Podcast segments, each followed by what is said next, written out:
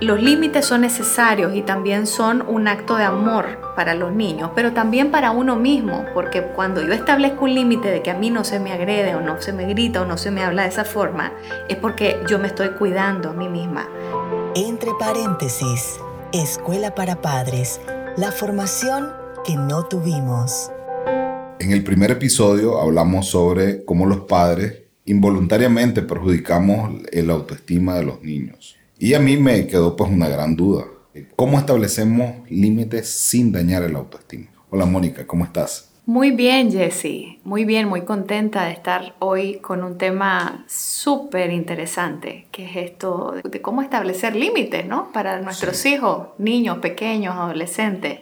Es una gran pregunta. Sí, siento que voy a aprender muchísimo. Yo, yo pues cuando hablábamos el, el, tema en el primer episodio de fortalecer el autoestima, el autoconcepto, digamos como son, hay temas que yo he visto en coaching o herramientas que están particularmente diseñados para eso, pues para fortalecer autoestima y autoconcepto.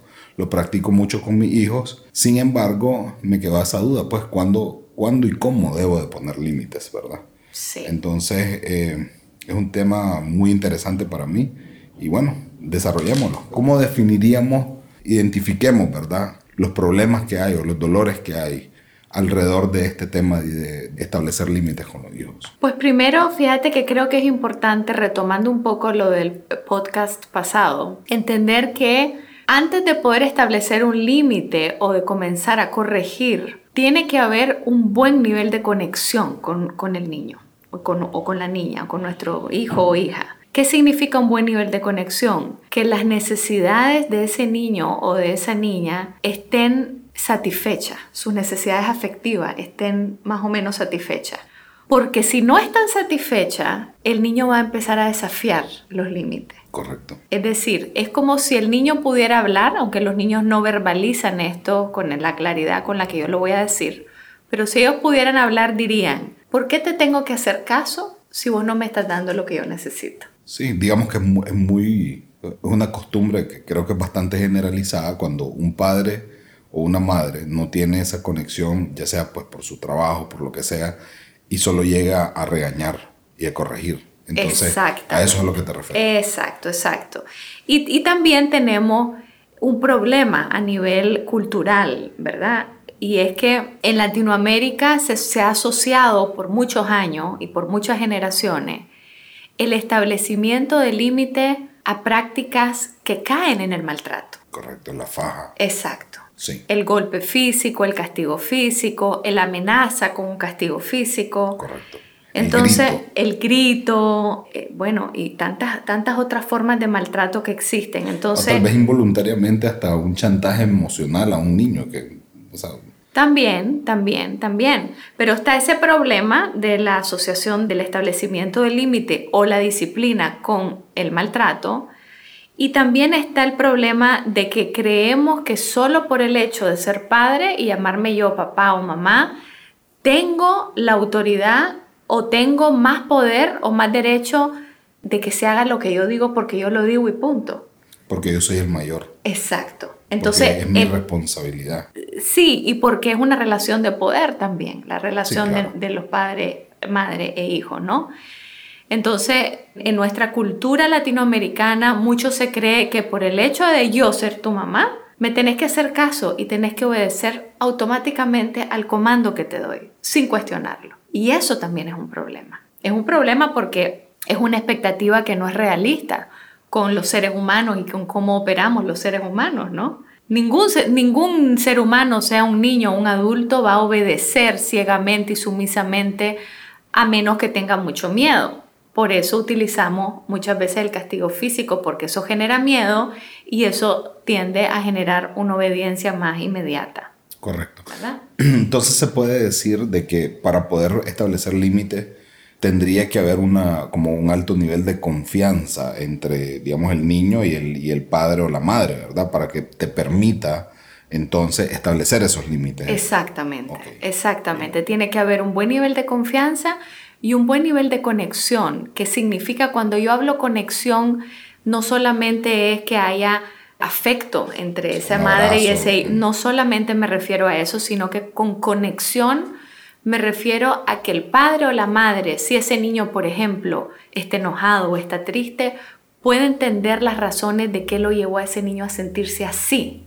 Okay. Sin es como, a validarlo. Sería como entrar en, en, su mundo y ser bien empático, pero desde, desde, la perspectiva del niño, no la nuestra. Exactamente. Ah, ok, perfecto. Eso es, con, eso es tener una buena conexión, que finalmente es la variable o el ingrediente especial que hay en las relaciones en donde hay una buena conexión, como una buena amistad o una relación de pareja saludable, ¿te fijas?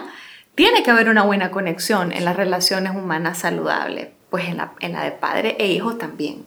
Sí, es que yo identificaría como un problema grave de que muchas veces los padres no están conscientes de que los niños tienen un mindset muy diferente, o, sea, y, y, los tratan como del tú a tú y tenés que entrar a su, a su mundo, ¿verdad? Desde su óptica, empatizar con ellos y desde, ese, digamos, desde esa empatía hacer esa conexión de la que vos hablas. Y entonces tener, digamos, hasta el permiso del niño, aunque suena raro, de eh, establecer límites. Exactamente, y eso choca también, si lo pensamos bien, con eh, a veces creencias que trascienden lo cultural y llegan también como a lo religioso, porque por ejemplo mucha gente dice, no, al padre, a la madre jamás se les contesta. Nunca le puedes hablar así a tu mamá o a tu papá o nunca le puedes cuestionar, porque eso ni quiera Dios en, esta cultura, en esta familia, no se permite. ¿Te fijas? O que te levanten la mano. O que te levanten la voz incluso. Ah. O no me contestes. Vos a mí no tenés derecho a contestarme, niño. Porque yo soy tu mamá y tu papá. Y a mí no me vas a hablar así. Y me está faltando el respeto. Exactamente. Pero no entendemos que para poder establecer una relación de respeto se necesita de dos partes. Una calle doble vía. No solamente que el niño me tiene que respetar porque yo tengo el título de mamá o papá, sino que yo tengo que aprender a respetar a mi hijo para que él aprenda a respetarme a mí. Si no, no va a funcionar. Es sencillo y complicado a la vez. Sí, no te entiendo perfectamente.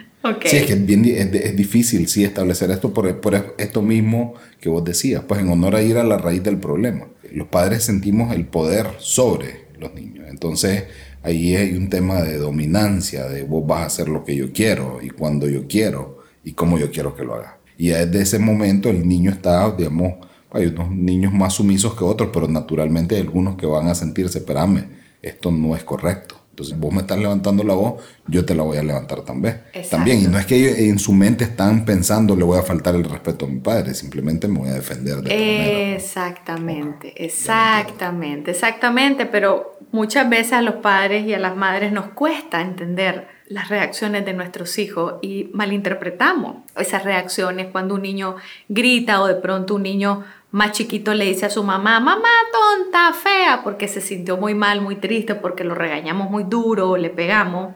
Y entonces la reacción es que se pone peor la mamá y cómo me estás contestando y me estás diciendo eso. Entonces es como, puchica, doble problema porque el niño está reaccionando humanamente como cualquier ser humano sensible lo haría y yo lo estoy castigando doblemente por ser un ser humano sensible.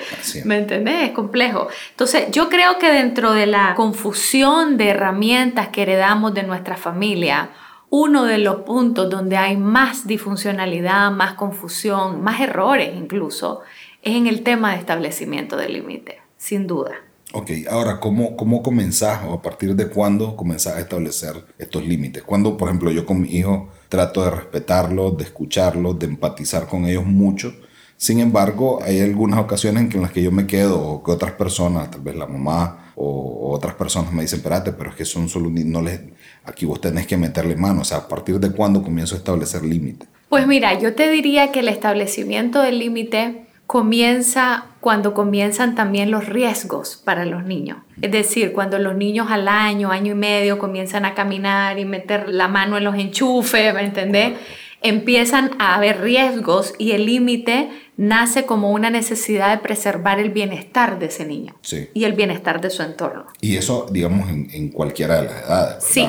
10 años, 17 años. Sí. O un año. Claro, pero cuando el bebé está chiquito y bebé, ¿qué límite le vas a establecer si es 100% dependiente de lo que vos haces y cómo lo cuidás? Entonces, cuando ese niño va creciendo y desarrollando su autonomía, su soberanía, su propia curiosidad, entonces los padres o la madre viene y establece límite para preservar el bienestar del niño y de su entorno, como acabo de decir.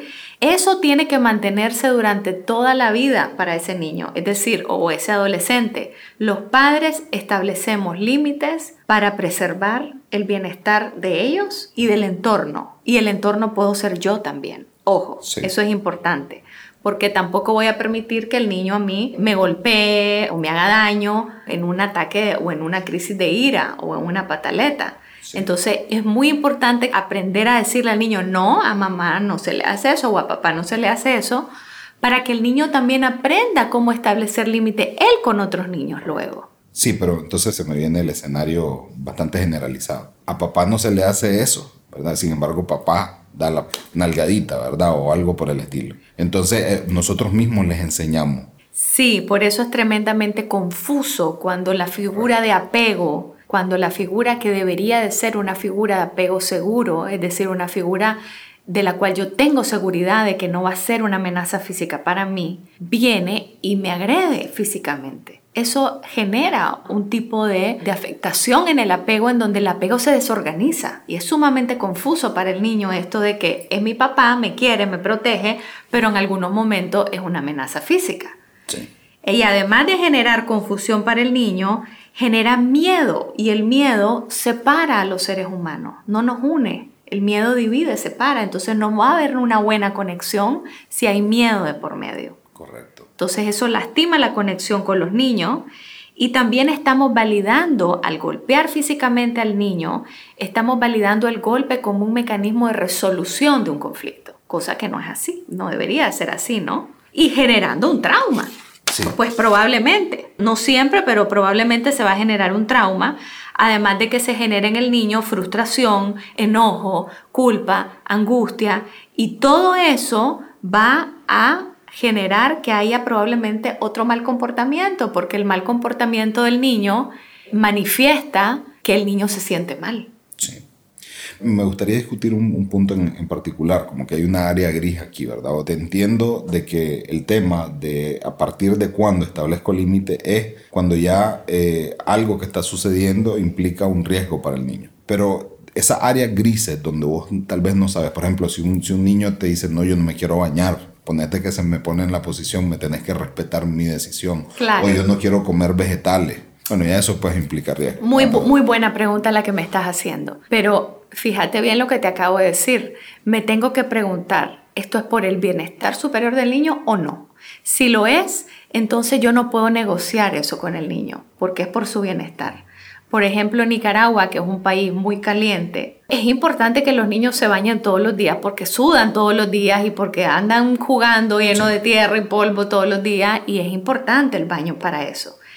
Pero de pronto tu hijo te dice, no me quiero bañar en este momento, pero me baño más tarde. Ok, trato hecho, porque el niño te está diciendo, sí me voy a bañar, una vez al día, pero déjame decidir. Que yo lo haga cuando yo lo quiera hacer. ¿Cuándo? Exactamente. ¿Cuándo? Entonces, ahí está la flexibilidad de decir, ok, esto se tiene que cumplir por tu bienestar, pero yo puedo flexibilizar el cuándo en el día lo vamos a hacer. ¿Sí?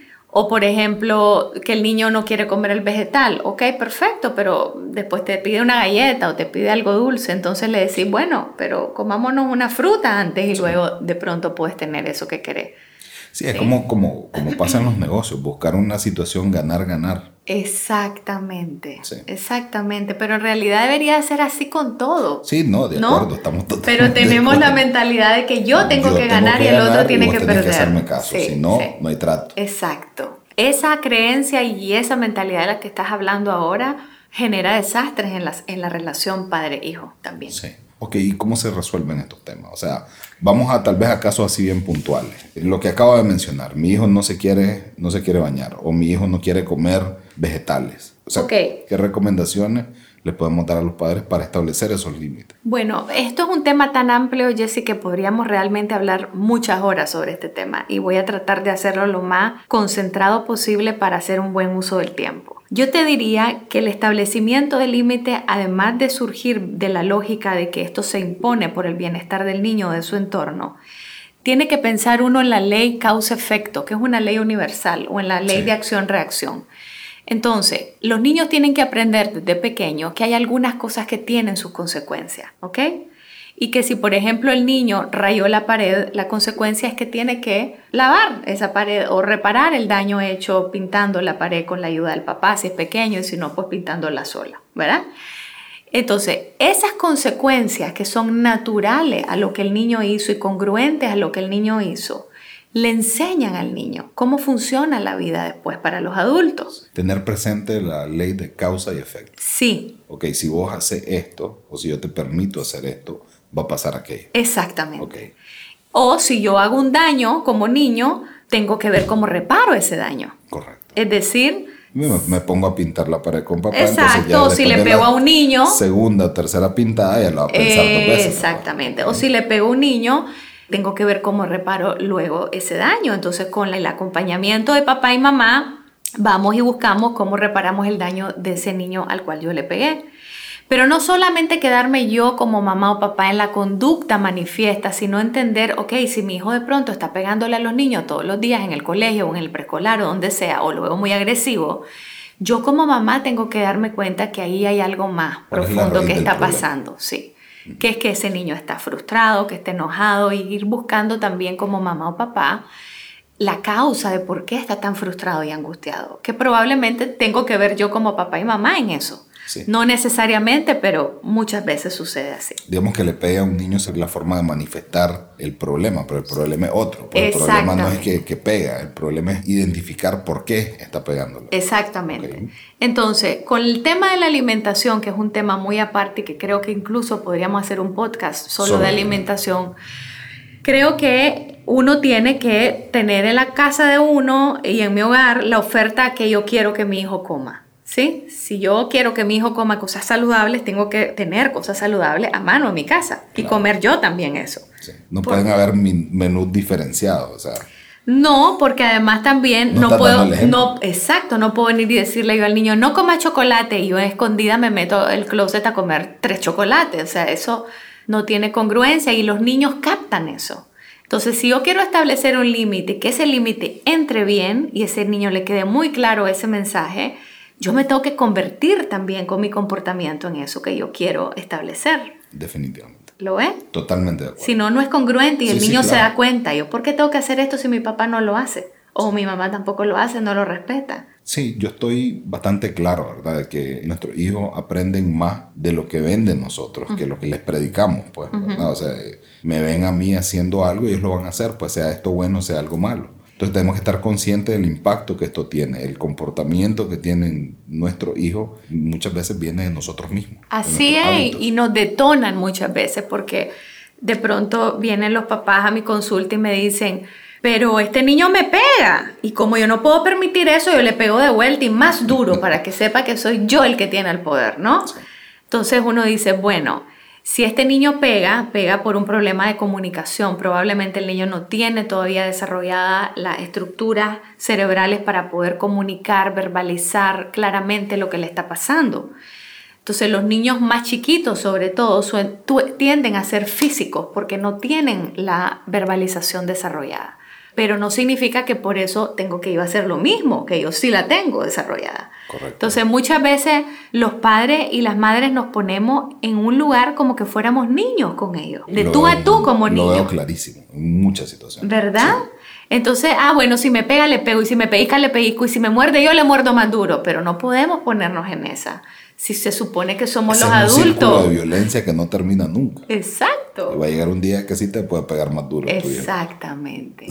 Exactamente, entonces primero entender que cuando son chiquitos no tienen la verbalización desarrollada para poder expresar lo que les pasa y que lo van a expresar de forma física y eso es normal en todos los niños, en todas las culturas del mundo. Pero que lo importante es cómo yo como adulto voy a reaccionar a eso. Entonces, está bien, valido, hijo, hija, que estés enojado porque no te di la paleta tal o el helado tal o el videojuego tal. Está bien tu enojo, pero no está bien pegarle a mamá y papá. Entonces yo aquí en esta casa no se golpea y en esta casa no vamos a resolver los problemas golpeando. Y luego de un ratito el niño se suele tranquilizar y si nosotros no hemos recurrido a golpearlo físicamente, ese niño va a entender muy rápidamente. Y después de un tiempo, ya cuando tenga más desarrollo y madurez, nos va a volver a pegar. Sí. Fíjate que se me viene a la mente cosas que yo he visto así. Yo, yo siento que los niños tienen como una percepción de, ah, ya está perdiendo la calma mi mamá o mi papá, entonces ya al final van a decir, no, bueno, hacer lo que vos querás. ¿Me entendés? O sea, eso es como que... Saben perfectamente, hasta dónde. Hasta dónde, ¿verdad? y se aprovechan mucho de la falta de paciencia, tal vez, ¿verdad? O de que tal vez el padre o la madre son muy nerviosos y muy reactivos, ¿verdad? Y no manejan sus emociones o, la situación pues de una manera tranquila. Y en eso pues ahí la consecuencia es que al final pues te enojas o tu sistema nervioso se activa y entonces pasan las cosas ya de una manera más visceral, por así decirlo, ¿verdad? Y es interesante porque cada vez que yo exploro con los padres y las madres, ¿qué les detona? Me dicen casi siempre lo mismo ¿ok? Y la conclusión es, me detono porque no me hace caso. Y si no me hace caso, entonces es que no le importo. Y si no le importo, significa que no estoy haciendo bien mi trabajo. Y si no estoy haciendo bien mi trabajo como papá o mamá, entonces es que no soy suficiente. Y así me hacían sentir cuando yo era pequeño. Entonces al final, nuestros hijos nos están detonando los traumas que traemos todos de infancia. ¿Te fijas? una respuesta también a esa línea que vos llevabas es me enojo y entonces ahora al gritar genero miedo y pasa lo que yo quiero que pase, Exacto, pero pasó también, por miedo. También, sí. Esa conexión de la que vos hablas se está perdiendo. Exactamente, exactamente porque, bueno, ya cuando el miedo entra, se acabó el aprendizaje. Es así de sencillo. Cuando hay miedo, yo no voy a poder aprender como niño si hay miedo. Sí. Es como que yo te dé un libro y te ponga una pistola en la cabeza y te diga, te aprendes eso ya, inmediatamente. No va a poder suceder ese aprendizaje porque el miedo bloquea cognitivamente.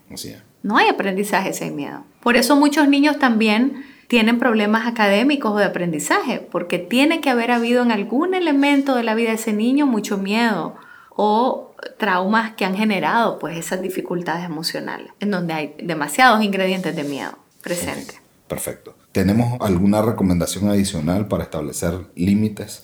Sí. Primero voy a ir retomando un poco lo que he dicho, pero como más claramente. Primero tiene que haber una buena conexión, ¿sí? ¿sí? Entonces, el castigo físico no genera una buena conexión. Yo tengo que dejar ese instrumento y esa consecuencia artificial y no utilizarla más porque me afecta a mí, a mi hijo y la relación que tenemos. Luego, ser claros, coherentes y consecuentes con el límite que se va a establecer. Es decir, los límites son necesarios y también son un acto de amor para los niños, pero también para uno mismo, porque cuando yo establezco un límite de que a mí no se me agrede o no se me grita o no se me habla de esa forma, es porque yo me estoy cuidando a mí misma, porque yo me quiero a mí misma y eso también es importante enseñárselo a los niños, ¿verdad?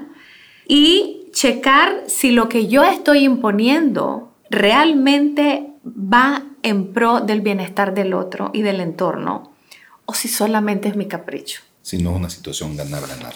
Exactamente. Porque muchas veces hacemos eso, pues, no nos damos cuenta y es que yo quiero que se vista de tal forma, esta niña, porque a mí me gusta este tipo de vestimenta y yo quiero que siga mi estilo. Control. Exacto, el control, la seguridad. Pegamos con el tema del episodio anterior, que es como no respetarle su identidad. su identidad. Porque se va a vestir así porque yo quiero que se vista así. Así mismo. Así mismo, entonces, esa pregunta no la tenemos que hacer. ¿Este límite realmente va en pro de su bienestar? No la tenemos que hacer mucho para darnos cuenta si el límite se sustenta en algo que tiene una coherencia pues, y con lo que el niño necesita o joven necesita. Y otro tema es que hasta cuándo establezco límite, ¿no? Que es una pregunta interesante porque, bueno, mientras estamos conviviendo con nuestros hijos, hay también algunas reglas de convivencia que se tienen que respetar, igual que si viviéramos pues, con un compañero de cuarto, ¿no? Hay reglas que se tienen que respetar en un hogar para que pueda haber una armonía en esa convivencia. Pero ya cuando son adultos, es igual establecer el límite que lo establecerías con cualquier otra persona que fuera cercana. Un así específico. Bueno, que por ejemplo se me ocurre el caso de una mamá y un papá que tienen un hijo adulto y de pronto ese hijo viene y los insulta y les dice, por su culpa es, me he pasado todo esto a mí, ¿verdad? Entonces, ahí los padres tienen que establecer el límite y decir, bueno, vos ahora sos un adulto, nosotros hicimos lo que pudimos como padres, pero no vamos a permitir agresiones, ¿entendéis? Y eso lo haría con tu hijo o con cualquier otra persona que venga y te agrede. Claro. Entonces, cuando ya los hijos son adultos, uno establece el límite como lo establecería con cualquier otra persona. ¿Sí? Correcto. Eso es importante decirlo. ¿Te quedó claro? no, yo me refería tal vez más al, ya con niños, ¿verdad? Con niños que todavía, o sea, cómo vos creas esos acuerdos ¿verdad? Con, por ejemplo, un niño de 5 años, ¿verdad? De que vos querés establecer el límite, por ejemplo, no sé, se me viene a la mente, vos vas a dormir en tu cuarto porque ese es tu espacio y yo voy a dormir en el mío. Porque ese es mi espacio. Claro, pero tenés que tomar en cuenta ahí otros factores, como está ese niño emocionalmente, si está en un momento frágil, de pronto está necesitando más presencia física tuya porque no estás en el día con ese niño. Entonces, ahí hay que hacerse muchas preguntas para poder llegar otra vez a la pregunta final, que esto es realmente por el bienestar del niño y el entorno o no. Sí. ¿Te fijas? Sí, correcto, pero digamos, tal vez en el caso extremo es cuando vos tenés, que me imagino que es algo muy común, de niños que duermen con los padres. Sí, pero ese fenómeno tiene una explicación muy lógica y es que muchos niños duermen con sus padres porque cuando eran bebés y necesitaban la cercanía física del papá y la mamá no la tuvieron. Entonces están buscando una compensación de que muchas veces, otra vez en nuestra cultura, a los bebés recién nacidos se los separa de la mamá y se los pone en un cuarto aparte, en cuna aparte, porque ese es el espacio del niño y el mío íntimo con mi pareja es otro. Pero realmente ese niño bebé necesita el calor, la cercanía, el olor, el contacto de mamá y papá para sentir seguridad. Correcto, pero entonces en ese mismo ejemplo, ¿dónde establezco yo el límite? ¿Cuándo es? El límite lo establezco cuando ya para mí dormir con ese niño es incómodo. Si yo sé que yo le di a ese niño lo que necesitaba desde chiquito y a los tres años ya me empieza a pegar patada, está listo ese niño para pasar a su espacio. Y si ya ha tenido ese niño seguridad y apego seguro y conexión, no va a tener ningún problema en irse a su espacio. Se va a ir a su espacio y va a estar bien ahí. Pueden haber excepciones que si el niño está enfermito, se pase a la cama de los papás, o si hay un sueño feo, se pase a la cama de los papás. Pero realmente, maduracionalmente, un niño a los tres años ya está listo para dormir en su espacio. Fíjate que yo tengo dos ejemplos, ¿verdad? Vivos, con mi hijo mayor y mi hijo menor digamos que mi hijo mayor quería dormir con nosotros y dormía con nosotros y pataleaba por dormir con nosotros. Y el otro, digamos, yo me puse en una posición más o menos como la de los gringos, pues, o sea, que los primeros días quería dormir con nosotros, pero no, no, me voy a poner aquí al lado de él, voy a estar junto con él, pero determinar o establecer ese límite que este es su espacio, este es su cama y que está seguro aquí porque yo estoy aquí. Esa es una buena alternativa, acompañarlos primero en la transición de, de a mi cama a su cama acompañarlo en esa transición al espacio del niño para que el niño sienta la seguridad en ese nuevo espacio, junto con la figura de papá y una vez que se duerme te vas para tu cuarto. Pero la pregunta interesante es, ¿tus niños durmieron desde recién nacidos con la mamá y el papá o no? No. Ok, por eso buscaban luego tanta conexión en tu cama, en tu cuarto, ¿sí? Porque, porque no estaba satisfecha esa necesidad de los primeros meses y años. Entonces digamos que se cometió ese error y entonces vos dejas que el niño duerma en la cama, pero ¿cuánto tiempo? No, por eso te digo, ya a los tres años uno dice, bueno... Puede pasar años esto. Claro que puede pasar año. Claro que puede pasar año. O sea, está bien. Vos no sé si has escuchado hablar de la palabra colecho, que es como esta teoría en donde los padres duermen con los hijos. Se hace el colecho, que duermen la mamá y el papá con el niño hasta que son más o menos más grandecitos, pues que tendrán unos tres años. Yo creo que los niños a los tres años ya maduracionalmente están listos si tuvieron suficiente conexión de bebé hasta los tres años para tener su espacio propio. Okay. Sí, antes de eso probablemente no. Perfecto. Bueno, eh, la verdad es que yo siento de que estoy aprendiendo un montón, ¿verdad? Me llevo claramente eh, el tema de buscar siempre relaciones ganar-ganar, ¿verdad? Que no tiene que ser yo gano y vos perdés.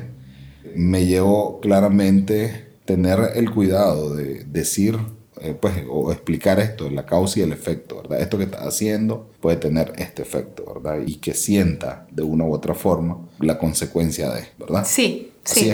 Sí, porque cuando vos educás de esa forma, el mismo niño va entendiendo luego cuáles son las consecuencias que vienen para él naturalmente y te dice, mamá, raya esto, pero yo lo voy a limpiar e inmediatamente incluyen o pueden entender naturalmente, pues que yo hice este error, mamá, pero no te preocupes que lo voy a reparar.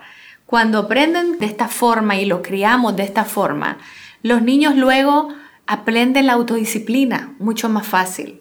Ya no es por miedo, ya no es para caerle bien a otros, sino es porque realmente se me hace coherente, que es al final lo que todos queremos que nuestros hijos hagan. Definitivamente. Qué bien. Bueno, como siempre yo puedo pasar hablando con vos horas y horas y horas. Eh, sí. Me encantó este episodio. Creo que para el próximo episodio es importante conectar, ¿verdad? Con el hecho de que va a ser algo sobre el uso de la tecnología. Sí, porque es un tremendo problema que todos los padres y las madres estamos teniendo a todas las edades y entonces creo que es importantísimo. Veremos si lo extendemos luego a dos episodios. Veamos cómo nos va con la próxima. Sí. Bueno, yo no la hora desde ya Muchas gracias, Jesse. Un abrazo para todos los que nos están escuchando. Muchas gracias a Mercat y a todo el equipo que está detrás de esta producción. Em, y bueno, nos vemos la próxima. Excelente. Queremos aprovechar y invitar a la audiencia para que compartan, ¿verdad?, en, en, sus redes sociales y comenten también sobre este episodio y los futuros episodios. Este es un tema que creo, o la intención de este programa, es algo que excede solo a, nosotros dos, pues todas las personas que estamos escuchando podemos ser parte de este proyecto de Mónica que es tan espectacular. Gracias, Jesse. Muchas gracias. ¿Te gusta nuestro contenido? Compártelo y síguenos en Spotify para no perderte ningún episodio. Además, síguenos en Facebook e Instagram para estar al tanto de las novedades. Esto fue, entre paréntesis, Escuela para Padres, la formación que no tuvimos.